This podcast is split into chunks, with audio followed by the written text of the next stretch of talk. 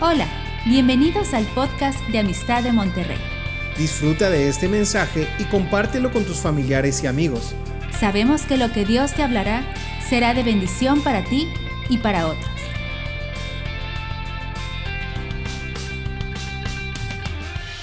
El título de el mensaje que Dios me dio, Esperanza en Dios o Esperando en Dios. ¿Pueden repetirlo conmigo? Esperando en Dios. Salmo 31, verso 24 dice así, esforzaos y aliéntese vuestro corazón todos vosotros, que qué? Que esperáis en Dios. Eh, es la, la eh, diapositiva anterior, ahí está. No, es la, diapositiva anterior a esta.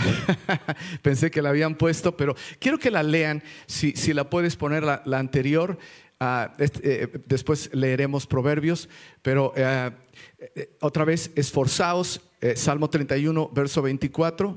¿No está? Ok, lo voy a volver a repetir. Esforzaos y aliéntese vuestro corazón. Ah, ahí está. Esforzaos y aliéntese vuestro corazón, todos vosotros que esperáis en el Señor. La esperanza es algo que Dios utiliza en todas nuestras circunstancias, en cualquier uh, periodo, estación de nuestra vida, para hacer crecer en nosotros, como lo vieron en el video, no nada más una expectativa de que mejoren las circunstancias. Nuestra esperanza está anclada en Dios. Nuestra esperanza es una persona. Y como lo estaba eh, tratando de cambiar aquí, Proverbios, esto es muy interesante en la vida cristiana y en la vida de cualquier persona, aunque no conozca a Dios. Y Proverbios nos da la sabiduría de Dios al decirnos que la esperanza que se demora, ¿qué es lo que produce en el corazón? Cuando la esperanza se demora, ¿qué es lo que sucede? trae enfermedad, se enferma el corazón, se agüita, se entristece el corazón, porque decimos, ¿Y cuándo va a cambiar esto? Espero que mejore. Eh, con el favor de Dios quizá vaya a suceder y estamos esperando y esperando y eso enferma el corazón. Algunos se identifica con, con esta escritura, ¿verdad que todos? Porque llega un momento en, en que la gente dice, ya, no puedo más, nos vamos a separar. No puedo más, voy a tirar el arpa. Porque el corazón se enferma. Pero dice el proverbista, pero el deseo, léanlo conmigo, pero el deseo cumplido, ¿qué es? Es árbol de vida. Y lo que tiene en mente Salomón, que escribió Proverbios, árbol de vida es Génesis capítulo 2, cuando Adán y Eva, después de comer del árbol de la vida, quedaban completamente plenos y satisfechos. ¿Cuántos saben que solamente Dios puede satisfacer nuestras esperanzas más grandes y más profundas? ¿Cuántos lo saben? Y cuando finalmente se cumple la esperanza, es como si comiéramos del árbol de la vida. ¿En qué esperamos? Vean esta siguiente diapositiva. Esperando en Dios la respuesta a nuestra oración. Algunos sigue esperando. A ver, quisiera ver sus manos. ¿Sigues, ¿Sigues, esperando la respuesta a la oración? Creo que la gran mayoría tenemos alguna petición y todavía no vemos la respuesta. Que mejore nuestra situación económica. Que se abra la puerta de oportunidad que buscamos. Que venga la sanidad o liberación que necesitamos con respecto a nosotros o con respecto a un ser querido. Hay algunos de ustedes que han estado esperando años y han estado orando por años para que regrese ese hijo pródigo. Pero yo les digo, si nos mantenemos con una firme esperanza en Dios y quitamos los ojos de las circunstancias, Dios va a traer a ese hijo, Dios va a traer a esa hija pródiga y la va a traer a la casa del Señor. ¿Cuántos lo creen? Esperamos un avivamiento que tanto anhelamos.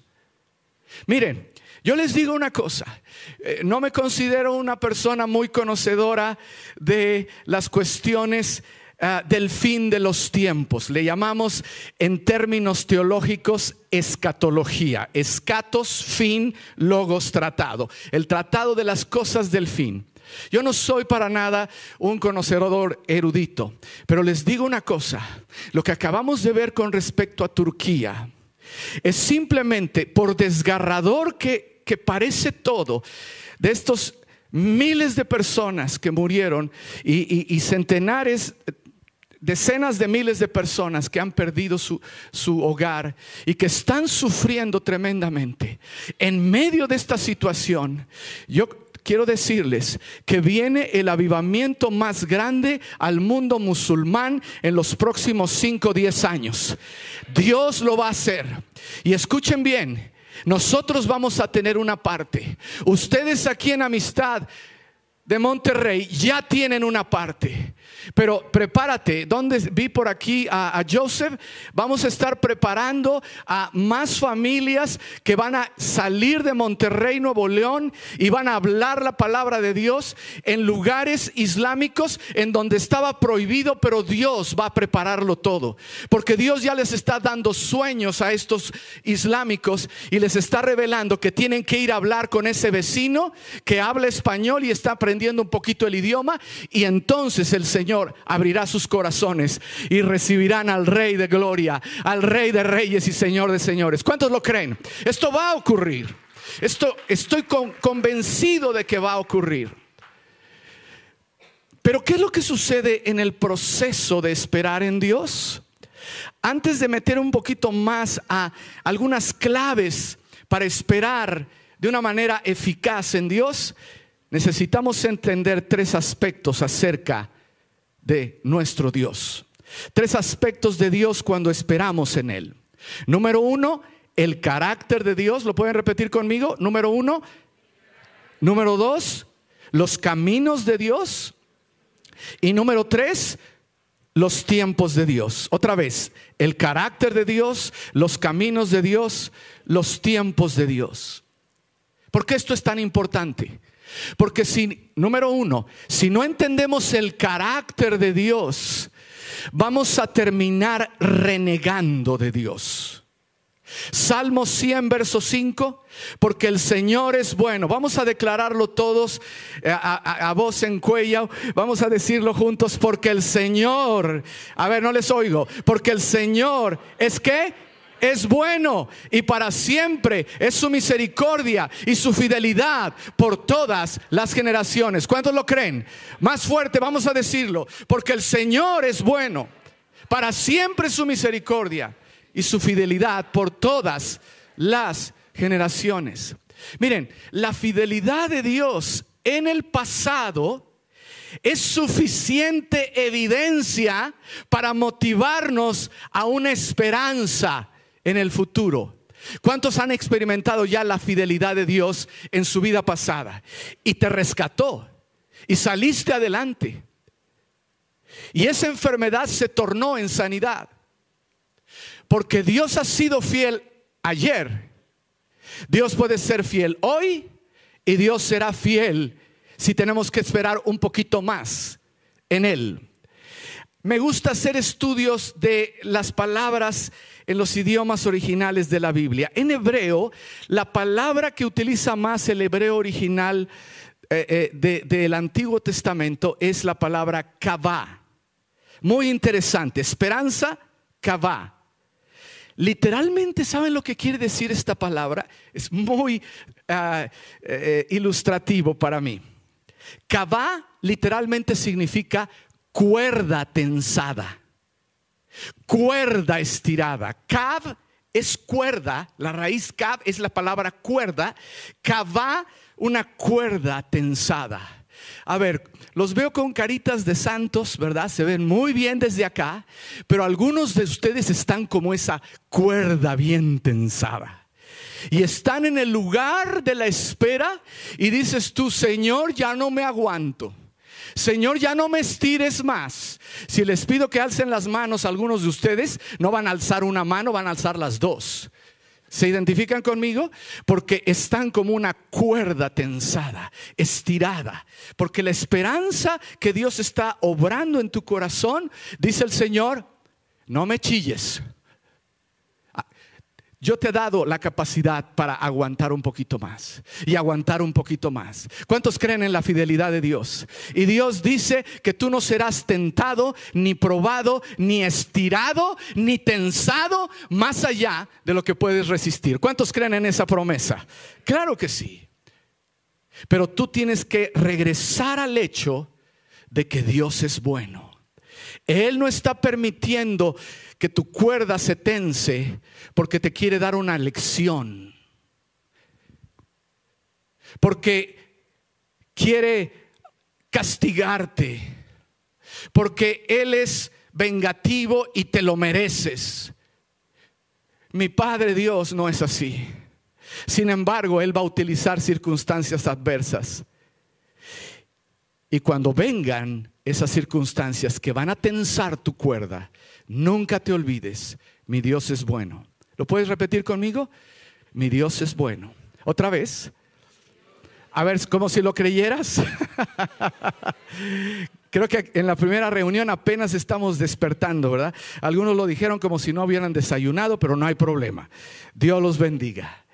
Dios es bueno. Segunda aspecto con respecto a la esperanza en relación con Dios, los caminos de Dios. Isaías 55 creo que es una escritura que eh, muchos conocemos de, memoria. Dice así, porque mis pensamientos no son vuestros pensamientos, ni vuestros caminos mis caminos, declara el Señor. ¿Cuántos han leído y cuántos conocen este, esta palabra? Mis caminos no son tus caminos. Mis pensamientos no son tus pensamientos, porque como los cielos son más altos que la tierra, así mis caminos son más altos que vuestros caminos. ¿Y qué dice Dios? Y mis más que vuestros pensamientos. Los caminos de Dios, ¿de qué nos habla esta escritura? De sus planes, de sus maneras de hacer las cosas, de sus métodos. ¿Verdad que muchas veces estamos completamente ignorantes de sus métodos? Nosotros quisiéramos que lo hiciera a nuestra manera. Y a veces decimos, Señor, perdiste tu oportunidad. Porque pensamos que lo va a hacer de esta manera. Pero Dios no lo hace a nuestra manera. Porque Él ve las cosas con una, un panorama sumamente más amplio. Lo que nosotros no vemos, Él sí lo ve. Así es que espera en Dios porque Él tiene caminos más altos que tus caminos. Jeremías 29, 11. Esta escritura yo la memoricé y, para memorizarla para mí es Jeremías doble 9-11. 29, 11, dos veces el 911. Ustedes saben en Estados Unidos lo que es el 911, ¿verdad? Es el el, teléfono de emergencia, el, eh, tú, tú eh, te conectas y, y le hablas a la emergencia. Dos veces emergencia. Porque cuando estamos en la tribulación, tienes que acordarte de Jeremías 29:11. Porque yo sé los planes que tengo para vosotros, declara el Señor. Planes de bienestar y no de calamidad para darles un futuro y una esperanza. Para darles qué? Un futuro y una esperanza. No te rindas. Tu cuerda está tensa, pero el Señor sabe que puedes todavía aguantar un poquito más de, estiramiento. Tercer aspecto con respecto a la espera en Dios. Ya vimos el carácter de Dios. Digan conmigo, Dios es bueno. Hemos visto los caminos de Dios son superiores a nuestros caminos. Y tercero, los tiempos de Dios. Claudia, ¿quieres pasar, por favor? Los tiempos de Dios.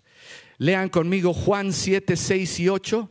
Entonces Jesús les dijo, mi tiempo aún no ha llegado, pero vuestro tiempo es siempre oportuno. Su tiempo ya quiere que sucedan las cosas. Suban ustedes, les dijo Jesús, a la fiesta. Yo no subo a esta fiesta. ¿Por qué razón? ¿Qué dice ahí? Porque aún mi tiempo no se ha cumplido. Gálatas 4, 4 al 5, pero cuando vino la plenitud del tiempo, la plenitud del tiempo. ¿Saben lo que quiere decir eso? Que en el reloj de Dios dice, ya es hora, ya es hora. Que se abran las puertas, que venga el tiempo de gracia. Quiero decirles, amistad de Monterrey, ustedes están viviendo un tiempo de gracia extraordinario. Es un tiempo en donde la multiplicación no se va a detener. Es como si viéramos, Claudia y yo, que las ventanas de los cielos se han abierto. No, no, no porque eh, eh, exista algo muy especial en algunos de ustedes. Desde luego, eh, Dios levantó a, la pareja de nuestros amigos Rodolfo y Adriana y los bendecimos y sabemos que han hecho una gran labor. ¿Cuántos están agradecidos con sus pastores? Pero es más que nada el tiempo. Y si algo les podemos adjudicar de mérito a Adriana y Rodolfo Garza, es que han sido sensibles a fluir y aprovechar el tiempo, el cumplimiento, la plenitud del tiempo de Dios, porque es cuando Dios envía a su Hijo, nacido de mujer, nacido bajo la ley, para redimir a los que están bajo religiosidad, para que recibiéramos la adopción de hijos. Y por eso hay tanta salvación y tanta gente recibiendo a Cristo. ¿Cuántos dan gracias a Dios por esto? Claudia me leyó esta palabra y casi me puse a llorar. Y yo le dije, Claudia, de eso voy a hablar y quiero que escuchen la palabra. Es algo que me dio el Señor hace ya algún tiempo y en la mañana que estaba orando por amistad, por ustedes, Amistad Monterrey, por Rodolfo y Adriana y por ustedes, el Señor me recordó que había escrito esto y el Señor me dijo, esta palabra es para, para ustedes y le pregunté a Roberto, yo no sabía cómo dijo que iba a compartir, no, habíamos, no me había platicado que el Señor le había puesto para compartir. Y bueno, eh, le pregunté, le dije, estoy sintiendo esto de parte de Dios y ya les comentó lo que sucedió. Así es que le, pido al Señor que le escuchen y que caiga en buena tierra esta palabra, eh, la siento de parte de Dios para ustedes. Cuando es el tiempo de Dios, arremángate, afila las espadas, prepara las vasijas cuando es el tiempo de Dios, no te fíes de tu diestra, no te apoyes en tus lomos, no confíes en tu ciencia. Cuando es el tiempo de Dios, no esperes perfección. Mira el arca, mira Jericó, mira la cruz.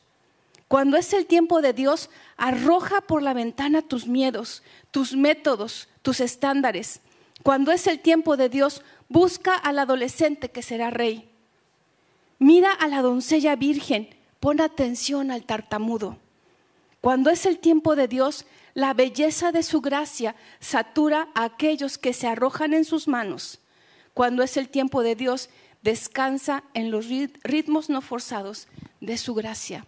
Este es el tiempo de Dios para ustedes. Descansa en los, gracias mi amor, en los ritmos no forzados de su gracia. El Nuevo Testamento utiliza dos palabras para tiempo. Una palabra es cronos y la otra palabra es kairos.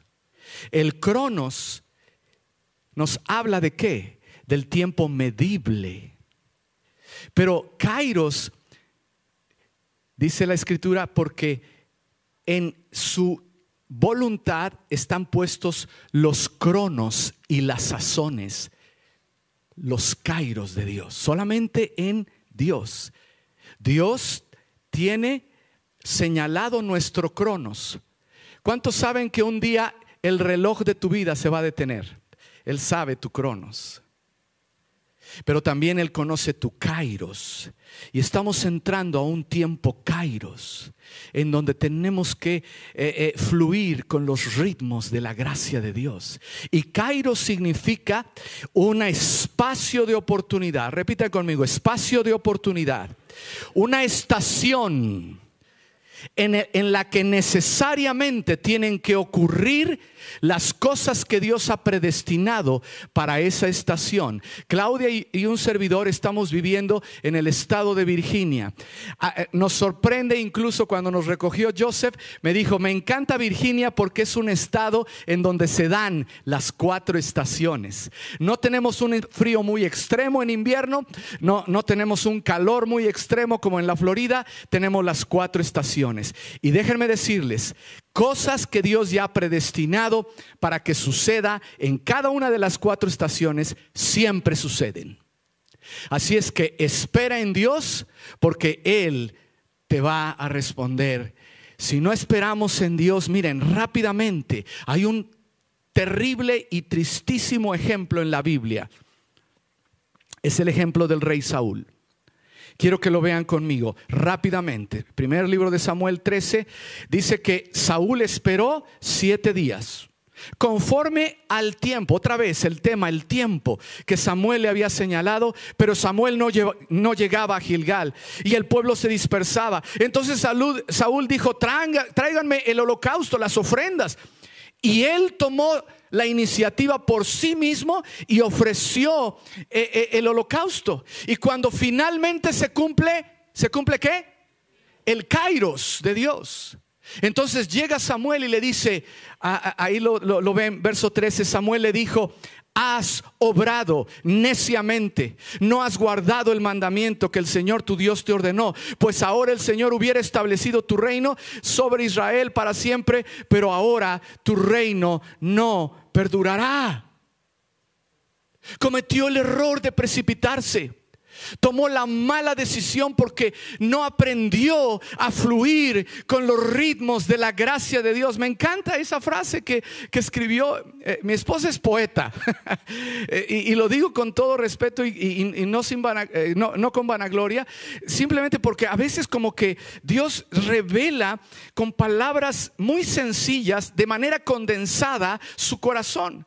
Y eso es lo que tiene Claudia y es lo que tiene mi hijo. Saben, saben proyectar, saben expresar un mensaje que a mí me toca explicarlo porque yo soy más maestro, pero ellos cuando lo dicen, ahí está centrada la verdad de Dios.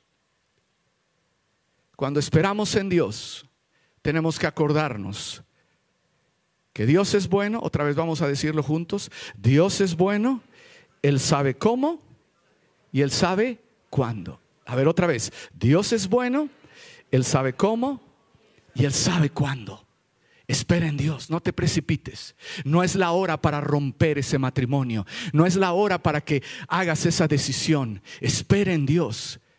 Él te va a mostrar el kairos perfecto. Cuatro actitudes para esperar en Dios. Salmo 130, verso 7, espero en el Señor, en Él espera mi alma y en su palabra tengo mi esperanza. En su palabra tengo qué?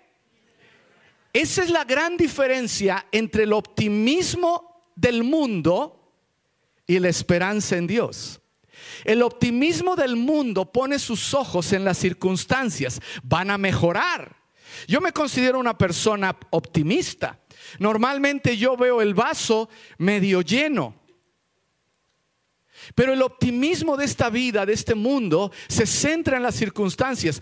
Y entonces cuando las circunstancias no cambian, se le vienen abajo completamente las esperanzas a la gente. La esperanza en Dios es muy distinta. ¿Saben por qué? Porque nuestra esperanza está puesta en la persona de Dios y en su palabra. ¿Y cuántos saben que si tú esperas en Él y en su palabra, Él no te va a fallar? ¿Cuántos, cuántos lo creen? Entonces, cuatro actitudes para esperar en el Señor. Número uno, la actitud humilde. La actitud de rendición a Dios. Mateo 11, 29, Jesús dijo, tomen mi yugo, lleven mi yugo sobre ustedes, aprendan de mí. Y miren cómo es nuestro Señor manso y qué? Humilde de corazón y hallarán descanso para vuestras almas. Mateo 16, 24. Entonces Jesús dijo a sus discípulos, si alguno quiere venir en pos de mí, niéguese a sí mismo, tome su cruz y sígame. Yo he aprendido algo de este tiempo post pandemia y que todavía no salimos totalmente de este, de este tiempo de estiramiento. ¿Cuántos se dan cuenta que estos últimos dos años, dos años y medio, el Señor ha estirado a los pueblos en todas partes? ¿Cuántos, cuántos lo saben? Y todavía no salimos. Pero en este tiempo lo que yo he aprendido es que Dios ha estado trabajando con mi orgullo, con mi autosuficiencia Dios ha estado tratando con mi egoísmo y ha estado tratando con mi terquedad de precipitarme. Yo soy una persona, a ver si, a ver si se identifican algunos conmigo. Yo siempre le digo al, al Señor, Señor, es que yo llegué tarde a la repartición de la paciencia. Vivimos en una era de lo instantáneo. Mi hijo la otra vez, ¿qué será? Hace unos cuatro o cinco años, él me dice, papá, yo no me daba cuenta hasta que me casé lo impaciente que soy. ¿Cómo le has hecho, papá? Y yo inmediatamente le dije, no, no, no estás pidiendo consejo a la persona más adecuada. Es más, Perdóname porque seguramente uno de mis genes ahí está aflorando, ¿verdad? Porque soy una persona sumamente impaciente. Me cuesta trabajo. Pero Dios ha tratado en este tiempo de espera con mi orgullo, con mi autosuficiencia, con mi necedad. ¿Y qué es lo que he aprendido? Que tú tienes que negar, digan conmigo, negar, crucificar esa área de tu carácter con la que Dios está tratando. Niégate a vivir, ¿por qué a mí? ¿Por qué a mí me tocó? Niégate a vivir en la queja y niégate a vivir culpando a Dios. A ver, hagan una reflexión conmigo rápidamente. ¿Cuántos de ustedes creen con las circunstancias que estamos viviendo hoy en día, aquí en México y en el mundo entero, ¿cuántos realmente pueden imaginarse que el corazón de algunas personas está encolerizado en contra de Dios? Piénsenlo, piénsenlo. Sean católicos romanos, sean eh, eh, evangélicos, sean islámicos o de cualquier otra religión. ¿Cuántos pueden entender y pueden eh, simplemente darse una idea de que ¿Cuántas personas están resentidas con Dios? ¿Por qué? Porque es inexplicable lo que está sucediendo. En los años 50, rápidamente, les comento este testimonio. Fines de los 50, principios de los 60, Dios levantó en los Estados Unidos a dos hombres que fueron una mancuerna evangelizadora. Ellos predicaban, llenaban estadios, por todas partes del mundo. Uno de ellos se llamó Billy Graham y el otro se llamó Charles Templeton, Carlos Templeton. Ustedes pueden ver las, fotografías, eh, googleenlo. Billy Graham, Charles Templeton. Llenaban estadios, muchas veces ministraron juntos grandes evangelistas, fueron instrumentos de Dios para traer a miles, millones de personas a los pies de Cristo. Sin embargo, conforme seguía obedeciendo Billy Graham, algo pasó con Charles Templeton. En los años ah, fines de los 60, 70, él, él empieza a, vivir cosas muy adversas en su vida, eh, empieza a tener problemas, entra a los 80 y empieza a decaer su salud. En los años 90 empieza a retirarse del cristianismo y para mediados de los 90 él escribe un libro que se llamó Mi Farewell to My God, mi despedida a Dios.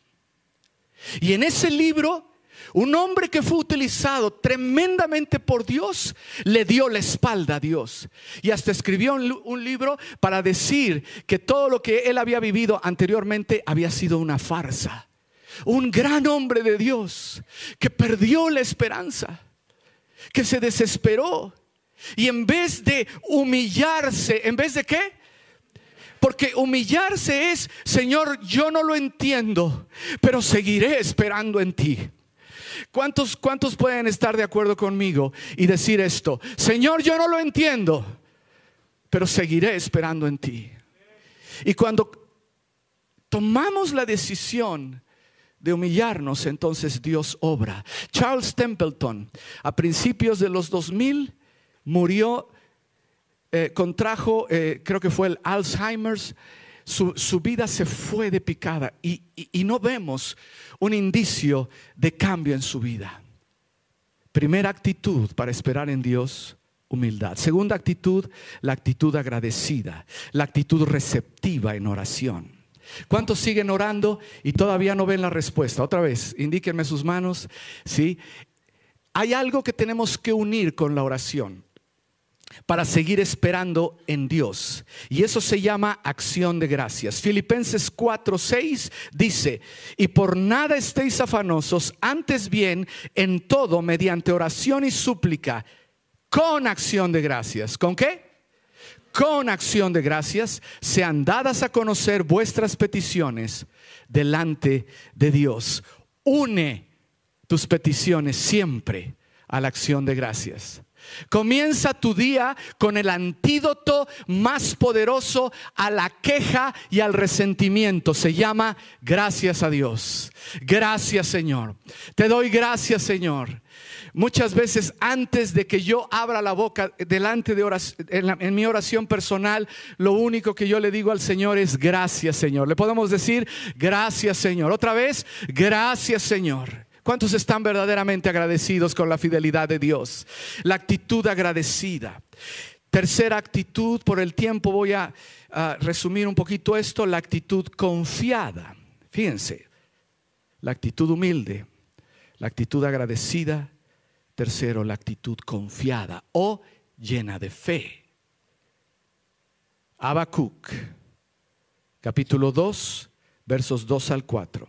Entonces el Señor me respondió y dijo, escribe la visión y grábala en tablas. Aunque tarde, espérala. A ver, lean eso conmigo. Aunque tarde, ¿qué? Espérala. Porque ciertamente vendrá, no tardará. He aquí el orgulloso, en él su alma no es recta. Ya lo vimos. Lo opuesto a la humildad. El orgulloso, su alma no es recta, pero termina Habacuc y esta escritura se vuelve a repetir en el Nuevo Testamento, más el justo. Díganlo conmigo, por favor. Más el justo. ¿Por qué? Por la fe vivirá. He aprendido algo muy importante en mi vida cristiana. Nosotros necesitamos para ¿cuántos quieren terminar bien la carrera? ¿Cuántos quieren terminar bien la carrera? Para que terminemos bien en la carrera tenemos la necesidad de vivir por fe, número uno, y mantener viva nuestra esperanza. Por fe la fe es en el presente, la esperanza es una segura expectación en el futuro. Fe y esperanza. La fe es como un puño que abre la puerta. Y la puerta ya se abrió, aunque sea una rendijita, pero ya se abrió. Pero después de que con tu puño de fe abriste la puerta y Dios te dio fe para creer, aunque sea pequeña la abertura, Tú necesitas la segunda cosa, la esperanza. Y la esperanza es como el pie que pones ahí para que la puerta no se vuelva a cerrar. Los que han terminado renegando de Dios es que finalmente no añadieron a su fe esa esperanza que mantiene la puerta abierta. Y no solamente la mantiene abierta, va a permitir que tu fe crezca. ¿Sí? Aquí en Habacuc 2, 2 al 4 están las dos cosas. Fe y esperanza. Fe y esperanza, porque las dos siempre actúan juntas. Isaías 30, 18. Vean lo que dice esta escritura. Por tanto, el Señor espera para tener piedad de vosotros. ¿Qué hace Dios? Él también tiene que esperar. Tú dices, oye Señor, pero es que me, como decimos en mi tierra, Señor, me dejaste bailar con la más fea, ¿verdad? Eh, eh, a mí me tocó eh, lo más difícil, tú eres Dios. No, no, no, no, no, no. Escúchenme, Él también tiene que esperar. Él es muy paciente para tener piedad de nosotros y por eso se levantará para tener compasión de ti. Porque el Señor es un Dios de justicia. Cuán bienaventurados son los que qué? Los que esperan en Él. No nada más eres tú y yo los que estamos esperando, también nuestro Dios está esperando. Cuarta y última actitud, la, la actitud esperanzada. Porque necesitamos añadir a nuestra fe esperanza. Salmo 39, verso 7. Y ahora, Señor, ¿Qué espero? ¿Qué estás esperando? ¿Nada más que cambien tus circunstancias? ¿Qué espero? El salmista lo dijo claramente. Él no nada más estaba. ¿Cuántos esperan en la respuesta? ¿Y qué hay si la respuesta no viene en esta vida? Eso puede suceder. En el salón de la fe, Hebreos 11, se nos dice que muchos hombres esperaron en Dios y no vieron la promesa cumplida en su tiempo de vida.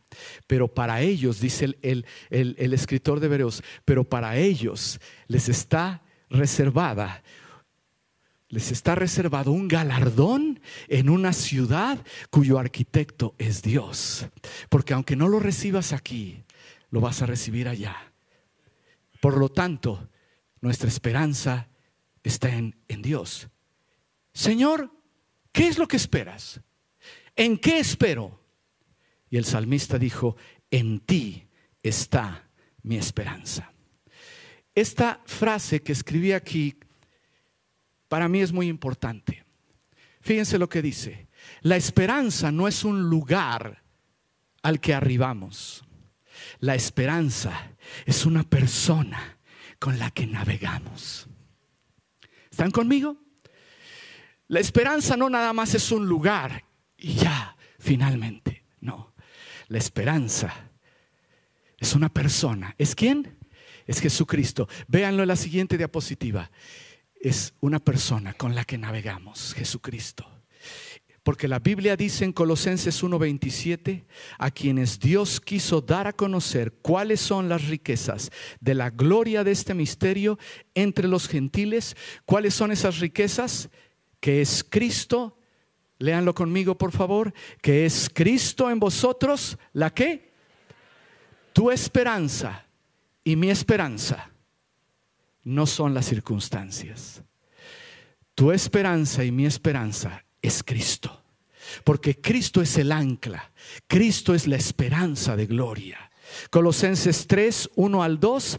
Si entonces han resucitado con Cristo, busquen las cosas de arriba, donde está Cristo sentado a la diestra de Dios, y pongan la mira, pongan su mente, fijen su mente en las cosas de arriba, no ¿En las qué? En las de la tierra. ¿Le puedo pedir al equipo de alabanza que pase? Quiero terminar con esta historia que nos ilustra lo que es el poder de la esperanza. Me encanta compartir esta historia porque aún sin conocer a Dios como nosotros lo conocemos, hay cosas que experimentamos en esta vida que nos dan esperanza, que nos sacan a flote. ¿Están conmigo? Dice la historia que después de que Cristóbal Colón descubrió América, a ver, ¿cuántos se acuerdan? 12 de octubre de qué?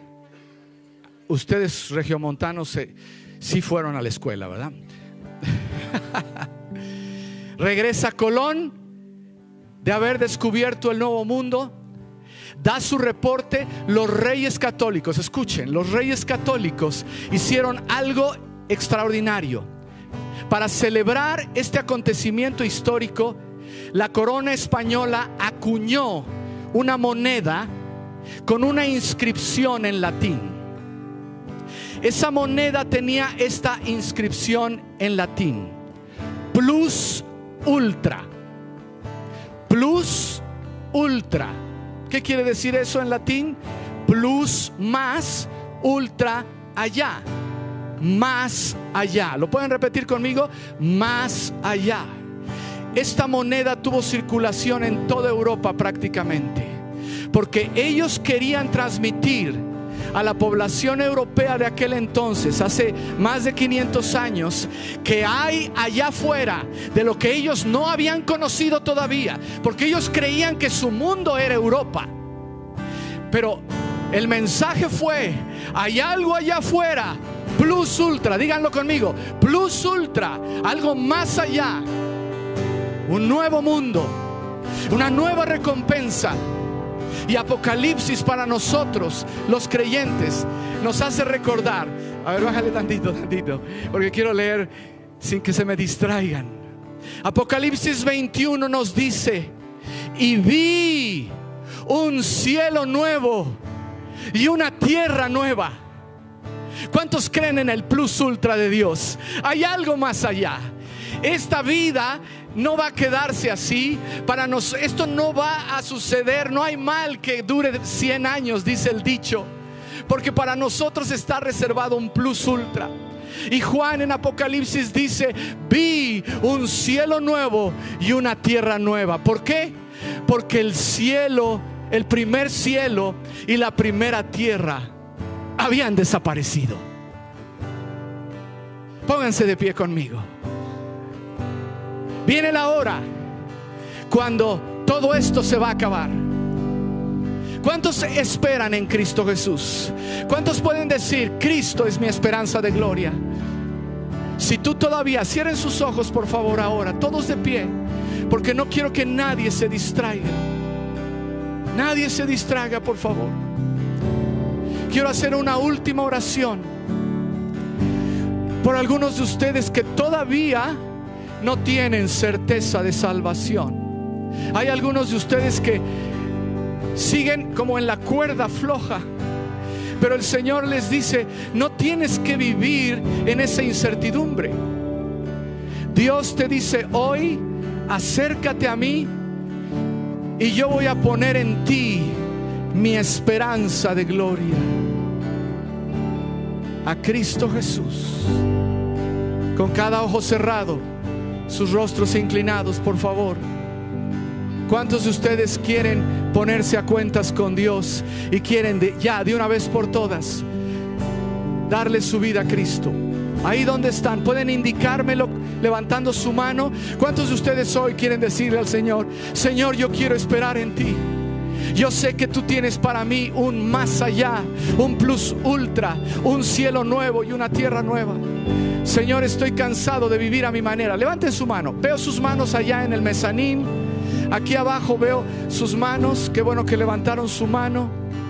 La pueden bajar.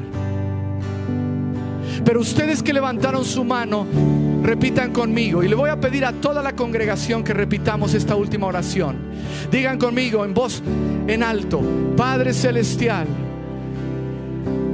yo te doy las gracias por haberme hablado hoy. Yo creo que tú eres un Dios bueno y para siempre es tu misericordia. Y hoy me niego a mí mismo, te rindo mi orgullo, mi autosuficiencia y te pido que me perdones. Ustedes que levantaron su mano, levanten otra vez su mano. Ustedes que levantaron, díganle a Él, Señor, perdóname, perdóname de todos mis pecados. Hoy recibo tu perdón, díganlo, hoy recibo tu perdón y te entrego mi vida. Señor Jesús, ven a morar a mi corazón. Te acepto como mi único Señor y mi único Salvador. Y te pido que me ayudes de aquí en adelante a vivir cerca de ti. Gracias Padre, en el nombre de Cristo Jesús. Amén. Amén. Amén. Ustedes que Vamos a dar un aplauso al Señor.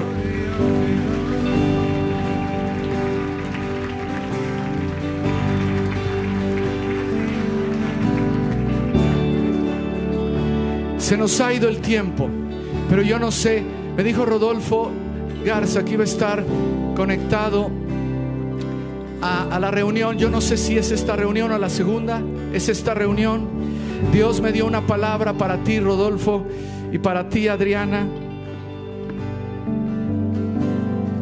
y quiero compartírtela en presencia de tu congregación, de, vuestra congregación, Rodolfo y Adriana.